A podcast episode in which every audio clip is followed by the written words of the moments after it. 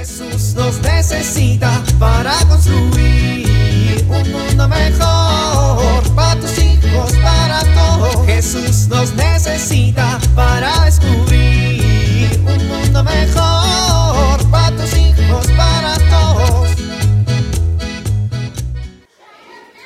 Bueno, yo creo que están bien. Sí, sí, están bien. Al final son casi lo mismo, ¿no? Una semana antes. No se preocupen, parentela, no se preocupen. Para la taquiza de la beba, yo pongo las tortillas. Una semana después. No puedo creer que los domingos no hay tortillerías abiertas. ¿Por qué no las compré ayer? Ya sé. Unos minutos más tarde. Bueno, yo creo que están bien. Sí, sí, están bien. Al final son casi lo mismo, ¿no? ¿Familia? Ya llegaron las tostadas.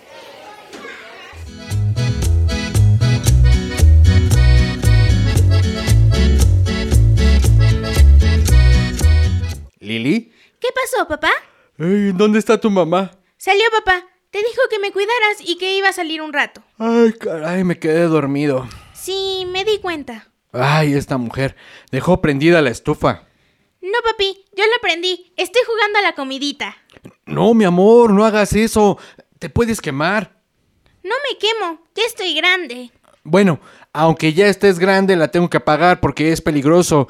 Y, y tú y yo no le vamos a contar a mamá que jugaste a la comidita con la estufa prendida, ¿sale? Pero estaba jugando a que le cocinaba a los dos. Pero mejor jugamos a que yo me acabo toda la comida porque tengo mucha hambre. Y mejor no le decimos a tu mamá que había comida para que no se ponga triste, ¿va? Bueno, está bien. ¿Y a dónde se fue? ¿No te dijo? A mí no, pero a ti sí. Dijo que iba a ver a Doña Rayito, la del grupo de la iglesia. Ay, no. Mira, ya llegó. Pedro Antonio. Ay, ya me cayó el chahuistle. Hola, mi amor. ¿Ya regresaste? Sí, sí, ya regresé. ¿No tienes que consultarme algo importante? Ay, Lola. O sea, no hagas preguntas capciosas. No, no es ninguna pregunta capciosa. Es obvio que me refiero a que Rayito te preguntó si podíamos hacernos cargo de la liturgia de la misa el próximo mes. Y tú primero le dijiste que me ibas a preguntar y luego le dijiste que yo dije que no podía. Ay, ay, Lola, o sea, a ver, Lolita, eh, estás muy cansada. O sea, trabajas de lunes a domingo. No quería preocuparte o, o comprometerte a algo que te iba a cansar más. ¿Yo soy la cansada? ¿O tú no querías participar? Pues, este, no, es, que- es que yo sabía que tú dirías que sí, pero mira nomás, o sea, mira tus ojerotas, no duermes bien, te vas a enfermar por estar trabajando tanto. Pero mentiste. No fue una mentira, fue un pretextito. ¿De qué otras mentiras me voy a enterar después, Pedro? Ay, pues de ayer... De que se quedó dormido mientras yo jugaba en la estufa la comidita y luego jugamos a que él se comía toda la comida para que tú no te sintieras mal. Pedro. Bueno, es que el cansado soy yo. Ay, ya no te creo nada. Eh, Es la verdad, yo estoy cansado y no me quiero comprometer. Y conociendo a Rayos y decía que yo no podía, te iba a insistir. Claro que debí imaginar que de todos modos te iba a insistir a ti. A ver, Pedro. Dios nos llama personalmente a cada uno de nosotros y nos llama por nuestro nombre como a Samuel. ¿Te acuerdas? ¿Quién es Samuel y por qué lo llamó Dios? Pues Samuel fue un profeta al que Dios llamó por su nombre. La iglesia nos invita a ser como Samuel y responder. Habla, Señor, que tu siervo escucha. Y a responder al llamado de todas nuestras actividades diarias. En el trabajo, en la casa, como papás. Sí, tienes razón. Le vas a poner pretextitos a Dios. No, pues no. Y Pedro, si nuestra familia está llamada a una actividad en la parroquia, a un servicio a los demás, creo que lo que hay que responder es... Habla, Señor, que tu siervo escucha. Es como mi tío Arturo, que sintió el llamado de Dios para ser sacerdote, ¿no? Ándale, tú lo has dicho bien. Arturo, el hermano de tu papá, es una persona que nos dio el ejemplo de cómo se debe responder al llamado de Dios. Habla, Señor, que tu siervo escucha. De hecho, tendríamos que practicar en las cosas pequeñas. ¿Qué haremos si alguno de nuestros hijos siente ese llamado? ¿Le vamos a inventar pretextos? ¿Nos vamos a quedar dormidos? ¿Vamos a decir mentiras a Dios? Tienes razón. Está bien. Dile a Rayo que aceptamos. Qué bueno, porque ya le había dicho que sí. Lola. ¿Qué? No, nada. Que si jugamos a la comidita con la niña.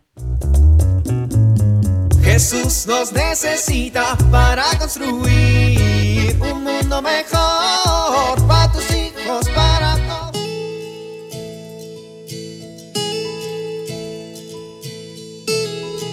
La situación actual que vivimos nos puede llevar a una tensión al intentar conciliar la vida profesional, los quehaceres de la casa y la vida familiar.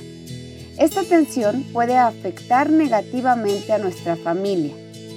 Debemos aprender a conciliar las distintas actividades de cada día. Para ello, conviene que nos preguntemos, ¿qué es lo más importante en mi vida? ¿Para qué trabajo? Para lograr un equilibrio entre el trabajo y la familia, se requiere planear nuestras actividades y concentrarnos en hacer lo que debemos. Evitar el uso exagerado del Internet y las redes sociales que resultan verdaderos ladrones del tiempo.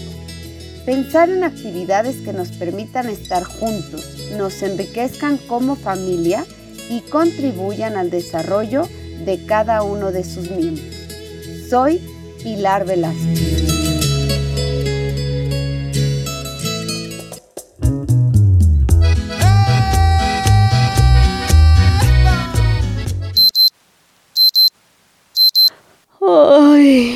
Buenos días a todos. Oramos. Gracias Señor, Padre nuestro, porque me llamas por mi nombre y me amas. Permíteme responder a ese llamado tuyo reconociendo tu voz en la vida de mis hermanos y en lo que experimento día con día. Amén.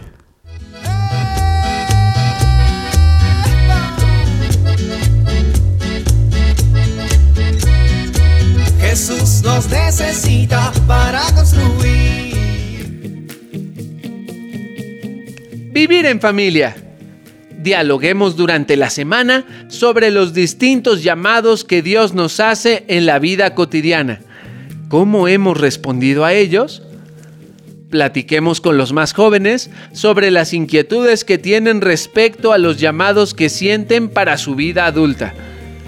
¿Cómo podemos apoyarlos para discernir y decidir?